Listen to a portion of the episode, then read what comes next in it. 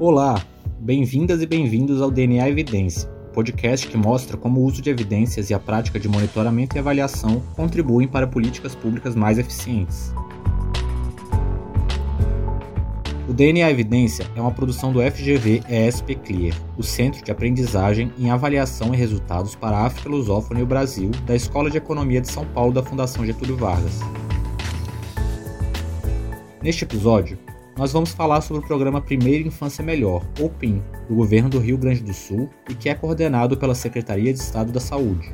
O programa é uma das principais e mais reconhecidas políticas públicas voltadas à promoção do desenvolvimento infantil entre famílias socioeconomicamente vulneráveis.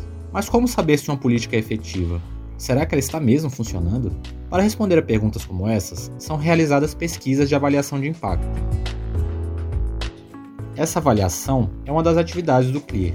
Desde 2018, a equipe do FGVSP CLEAR realiza uma pesquisa de impacto do PIN. Ela é inédita no Brasil por sua escala e também por ser longitudinal, ou seja, acompanhar um grupo de pessoas ao longo de um grande período de tempo. No final de 2022, apresentamos os resultados dela no 16º Seminário Internacional da Primeira Infância, em Porto Alegre, capital do Rio Grande do Sul. Eu sou Victor Correa e faço parte da equipe de difusão de evidências e conhecimentos no FGVSP Clear. Neste episódio do podcast DNA Evidência, conheça como ocorre o processo de avaliação e o nosso trabalho no Clear, nossa conversa com pesquisadores, gestores e parceiros do PIN a gente já sabe há, há muitos anos que intervenções em primeira infância têm esse potencial de gerar efeitos para o resto da vida da, das pessoas. O que não era tão conhecido é como essas intervenções se comportam em larga escala. Então, uma política como o PI, que nesses quase 20 anos já atendeu mais de 200 mil famílias, o que não era tão conhecido era se, se se mantém programas desse tamanho. E nós entramos nessa leva com mais uma evidência, uma evidência brasileira. Antes de falar da avaliação especificamente, nós vamos explicar melhor o que é o programa Primeira Infância Melhor e a sua história. O PIN foi criado pelo governo do Rio Grande do Sul em 2003. Isso faz com que esta seja a mais longeva política pública intersetorial com foco no desenvolvimento integral na primeira infância no Brasil. A primeira infância é o período que vai desde a gestação até os 6 anos de idade. Em 2006, o PIN se tornou lei estadual Hoje é um dos projetos prioritários da Secretaria de Saúde do Rio Grande do Sul e inspiração para projetos similares como o Programa Criança Feliz, da Secretaria Nacional de Atenção à Primeira Infância do Governo Federal Brasileiro. A equipe do programa trabalha através de visitas domiciliares periódicas para acompanhar o desenvolvimento das crianças e orientar os pais e cuidadores.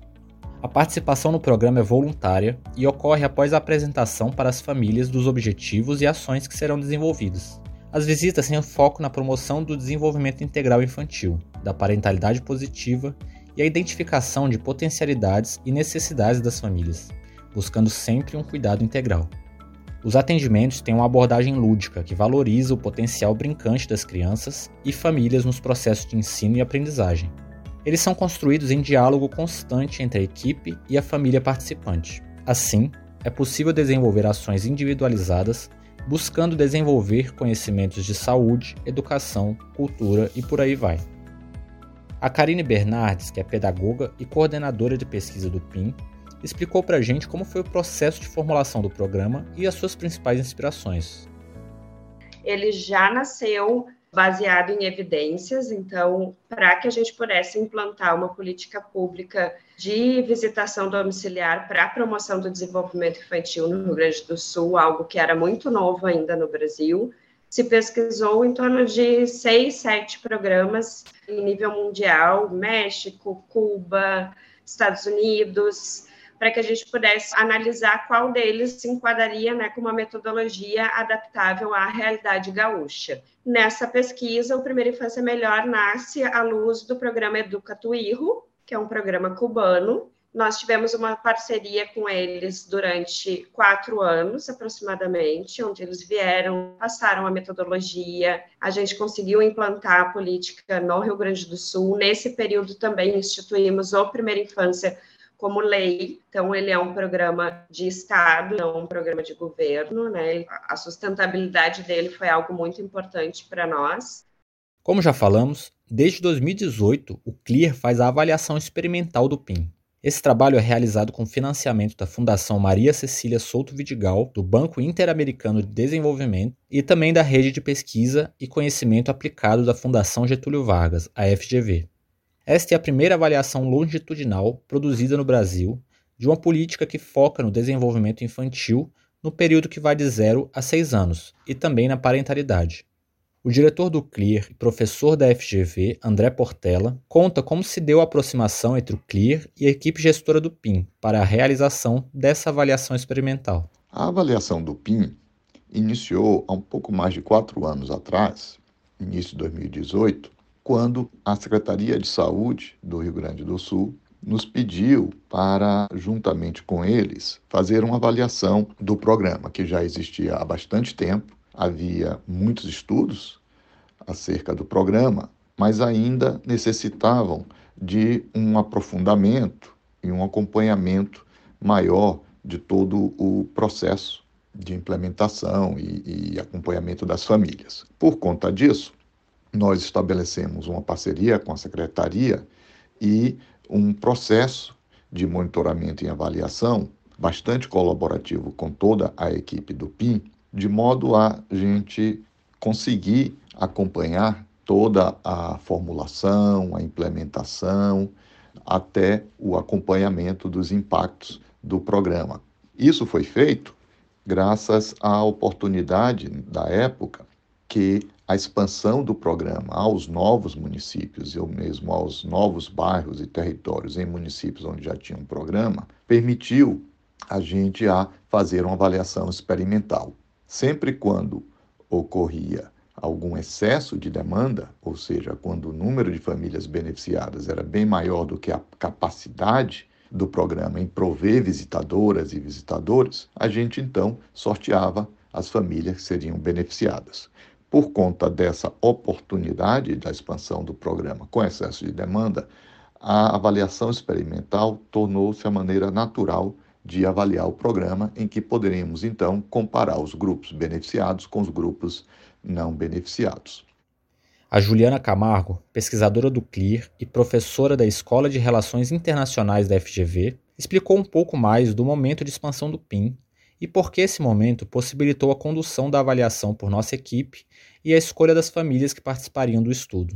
Com essa expansão, em 2017, finalmente foi possível pensar nesse tipo de desenho é, aproveitando então a expansão do PIN para novos municípios ou novas localidades dentro dos municípios, que fosse possível então para essas novas famílias, né, que fossem entrar no programa, sempre no caso em que existisse excesso de demanda pelo programa, e isso é uma questão né, essencial, porque toda a avaliação ela foi é, desenhada pensando sempre em acomodar as questões éticas da pesquisa. Então, nesses casos, aí primeiro a gente então né, construiu junto com a, a coordenação do PIN esse acordo de que a gente primeiro identificaria quem eram as famílias prioritárias, então não seria possível é, incluir elas nesse desenho experimental, porque essas famílias precisavam né, do programa. Essas famílias, com certeza, eram prioritárias, receberiam um PIN, então elas não entravam no nosso sorteio. As demais, aí a gente selecionava através do sorteio. O desenho todo foi feito pensando, primeiro, né, nessas questões éticas, nas questões do excesso de demanda, segundo, pensando também na questão longitudinal. Né, porque a ideia da avaliação é verificar, então, e mensurar esses efeitos do programa, tanto curto, como médio, como longo prazo, né? Conversando com a literatura que a gente tem é, da maioria desses estudos, né, sobre intervenções na primeira infância. Mas como é que, na prática, nossa equipe realiza essa avaliação? Quem explica é o pesquisador do CLIR, Gabriel Weber Costa. A gente faz de duas formas principais. Uma é o monitoramento do próprio programa em relação aos atendimentos que eles fazem com as famílias que são no nosso na, dentro da pesquisa são as famílias tratadas, né? Então aquelas que recebem o PIN, o próprio programa faz o monitoramento, registra no sistema e aí em relação a, medir os resultados né, de interesse da pesquisa, o que a gente faz são entrevistas. A gente entrevista os cuidadores das crianças da amostra e aí aplica instrumentos validados na literatura que nos permitem mensurar, por exemplo, desenvolvimento infantil, habilidades parentais. E a gente já fez isso em dois momentos. Então, a gente fez em 2018 e depois em 2021 também. E a ideia é seguir fazendo isso. Essa é a forma principal de acompanhamento para medir os resultados de interesse dos dois grupos. Como o Gabriel comentou, desde 2018 nós estamos acompanhando várias famílias, sendo algumas atendidas pelo PIN e também famílias que não estão participando do programa. Em 2022, alguns resultados começaram a ser apresentados. O que é que se verificou sobre o impacto do programa? Quais são os, os pontos principais assim, dos resultados que a gente encontrou?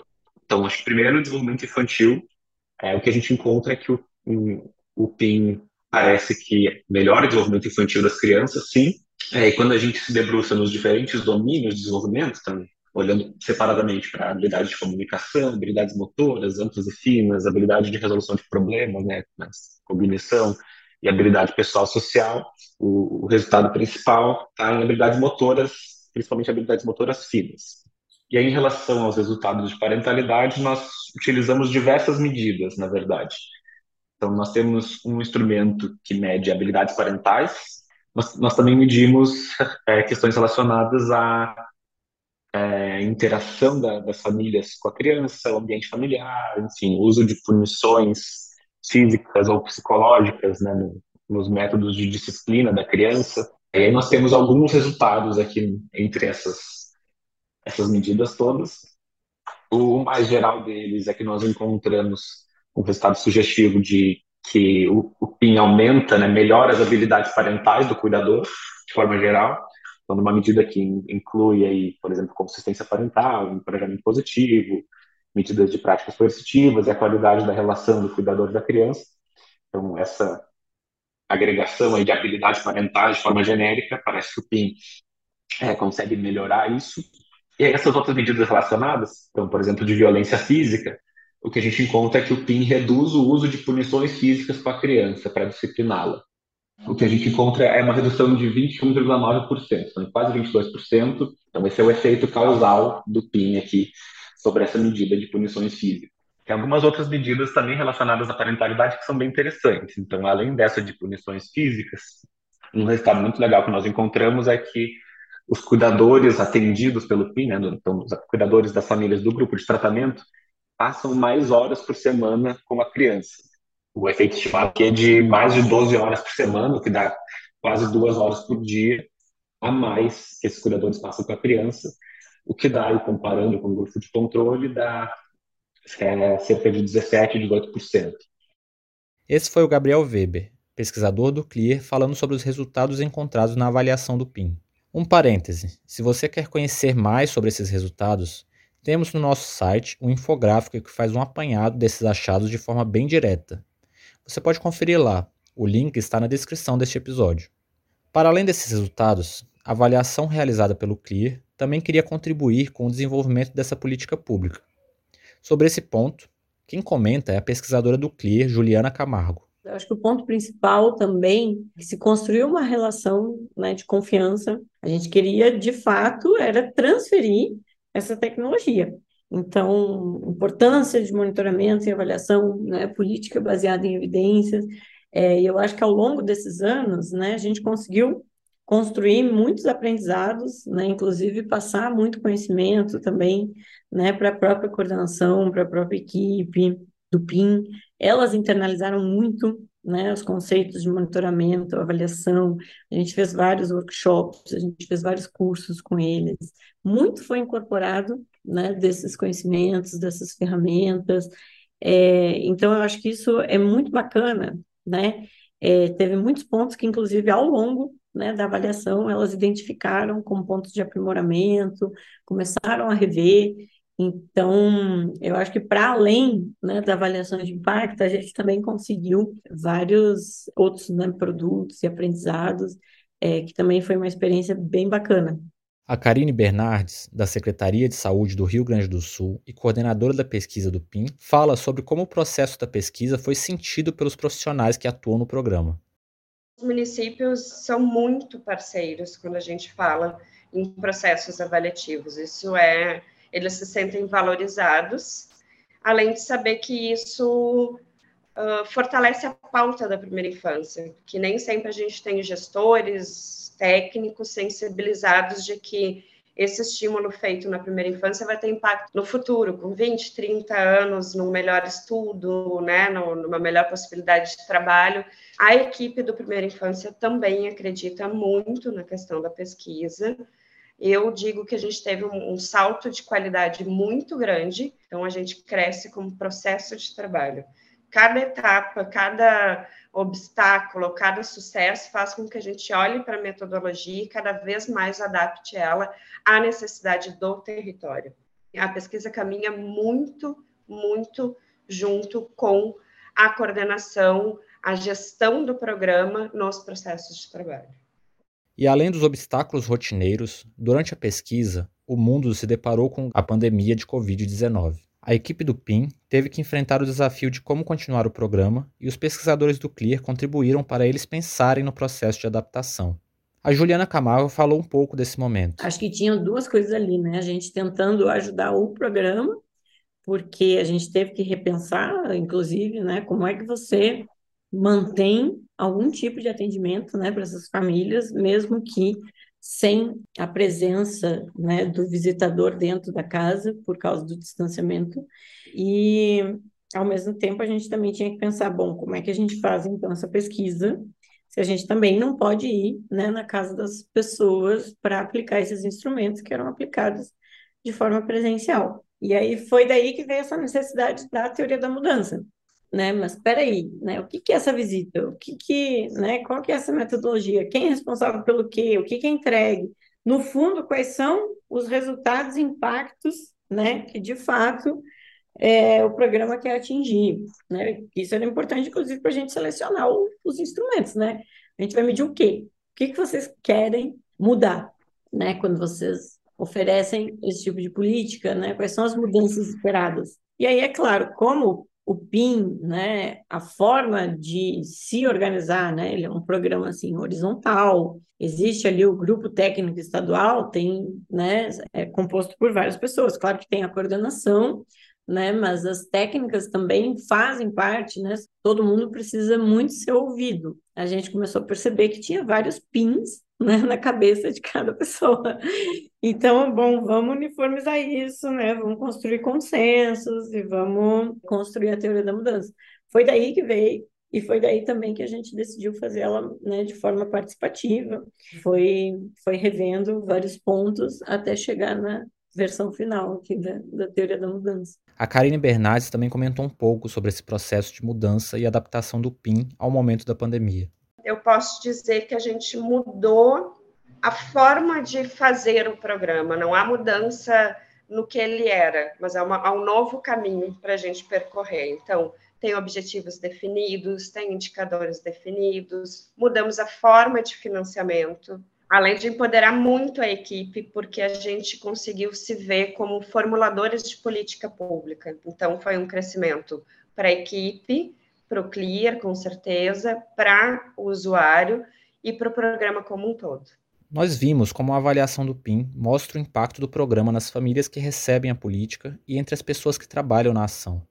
Agora, ampliando a discussão, o que, que a avaliação sinaliza para outras políticas públicas direcionadas à primeira infância? Para responder isso, começamos com Marina Fragata Chicaro, diretora de conhecimento aplicado da Fundação Maria Cecília Souto Vidigal, instituição que tem o desenvolvimento integral da primeira infância como missão. Esse processo de desenvolvimento nesses primeiros anos de vida, ele acontece de uma maneira muito acelerada. E o que a gente descobriu, olhando e pesquisando, entendendo e aprofundando nessa causa, é que ele não é, é, determinado somente pela genética, como se acreditava antigamente. E ele também é, é influenciado né, pelas experiências que cada criança vive nessa etapa. Então, o ambiente em que essa criança vive, as experiências, as relações, as interações que ela tem com principalmente os adultos, mas sobretudo também com o mundo, é, influenciam esse processo de desenvolvimento cerebral, podendo tanto potencializar quanto, inclusive, né, criar barreiras para um desenvolvimento pleno. As políticas públicas têm um papel, né, uma contribuição muito relevante no sentido de apoiar, e eu acho que o PIN ele está inserido nesse contexto, né? A gente tem como ajudar, por exemplo, os pais, os adultos de referência, os cuidadores dessa criança, né, a fortalecerem esse processo de parentalidade positiva. Então, é, estreitar vínculos, de ter uma relação afetuosa, de conseguir trazer limites, mas de não usar práticas como, por exemplo, violência. O líder do projeto de avaliação do PIN pela Fundação Maria Cecília Souto Vidigal, Rafael Marques, destaca que o objetivo ao fazer essas avaliações não é apenas ver os impactos de uma política específica, mas também buscar aprimorar as políticas para a primeira infância. Todas essas discussões né, que estão começando assim é, a serem colocadas em programas voltados para essa dimensão da parentalidade, que tenham nas suas intervenções a, visitação domiciliar, a orientação social aos cuidadores como uma metodologia, é de estar reunindo evidências para talvez é, começar a ser pensados também em parâmetros de qualidade para esses programas, né? Que a avaliação do PIN nas lições aprendidas dela trouxe bastante né? Então, como a, como a gente pode é, ter, enfim, informações dessas equipes, né, com, com, parâmetros ali que sejam comuns e você possa é, alavancar essa qualidade ainda dos programas. Eu acho que, que tem uma série de, de, questões que estão sendo discutidas na avaliação do PIN, mas também em outras avaliações de programas é, semelhantes que, que vão colaborar muito nesse sentido de se pensar em, em parâmetros de qualidade para políticas públicas como essa. Da Fundação Maria Cecília Souto Vidigal, Marina Fragado Chicaro reforça o papel colaborativo e a capacidade construtiva das avaliações de impacto. Reconhecer o compromisso da, da, do gestor, né, que de fato abraça de uma forma muito pioneira e inovadora, fazer uma avaliação de impacto, acho que muitos, e de implementação, né, as políticas públicas, e o Brasil não tem essa cultura.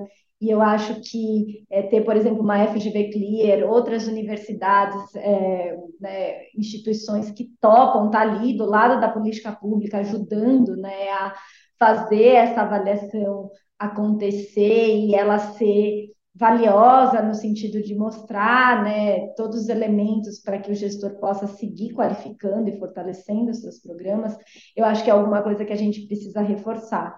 É, o, o Brasil tem pouca cultura de avaliação, é pouca leitura né, do papel da avaliação, né, que não é um papel punitivo, que não é um papel de descontinuidade de uma política, que não é um papel né, de é, responsabilização e é, é, um papel, na verdade, de é, construção, né, de fortalecimento, de continuidade, de mais robustez, de fortalecimento do impacto. A avaliação do PIN contribui para a melhoria do próprio programa e para a coleta de dados que impactam positivamente em outras políticas públicas voltadas à primeira infância. O diretor do CLEAR, André Portela, fala sobre a importância e capacidade da avaliação para a melhoria das políticas públicas. Esses resultados são informações relevantes e importantes que servem para qualificar as futuras decisões do programa, bem como suas correções de rumo. Além disso, esse processo de avaliação, ele é importante porque mostra como é possível caminhar juntamente com as gestoras do programa, os avaliadores e o público em geral, no processo de aprendizado constante de programas de intervenção em primeira infância. Ao longo desses anos, foram desenvolvidos muitos mecanismos de monitoramento e acompanhamento das crianças, é, discussões com vários grupos e pessoas envolvidas na própria gestão, elaboração e consecução do programa, o que demonstra que o processo de avaliação ele é um processo de aprendizado muito rico para todos e que certamente pode ser aprimorado, mas já está bastante maduro para ser reproduzido, ampliado para vários programas de primeira infância no Brasil. Bom, nós vamos nos despedindo por aqui. Esperamos ter conseguido deixar mais visível para você o trabalho das pesquisas de avaliação que fazemos no CLEAR. Assine o podcast DNA Evidência para conhecer mais da agenda de monitoramento e avaliação e do nosso trabalho.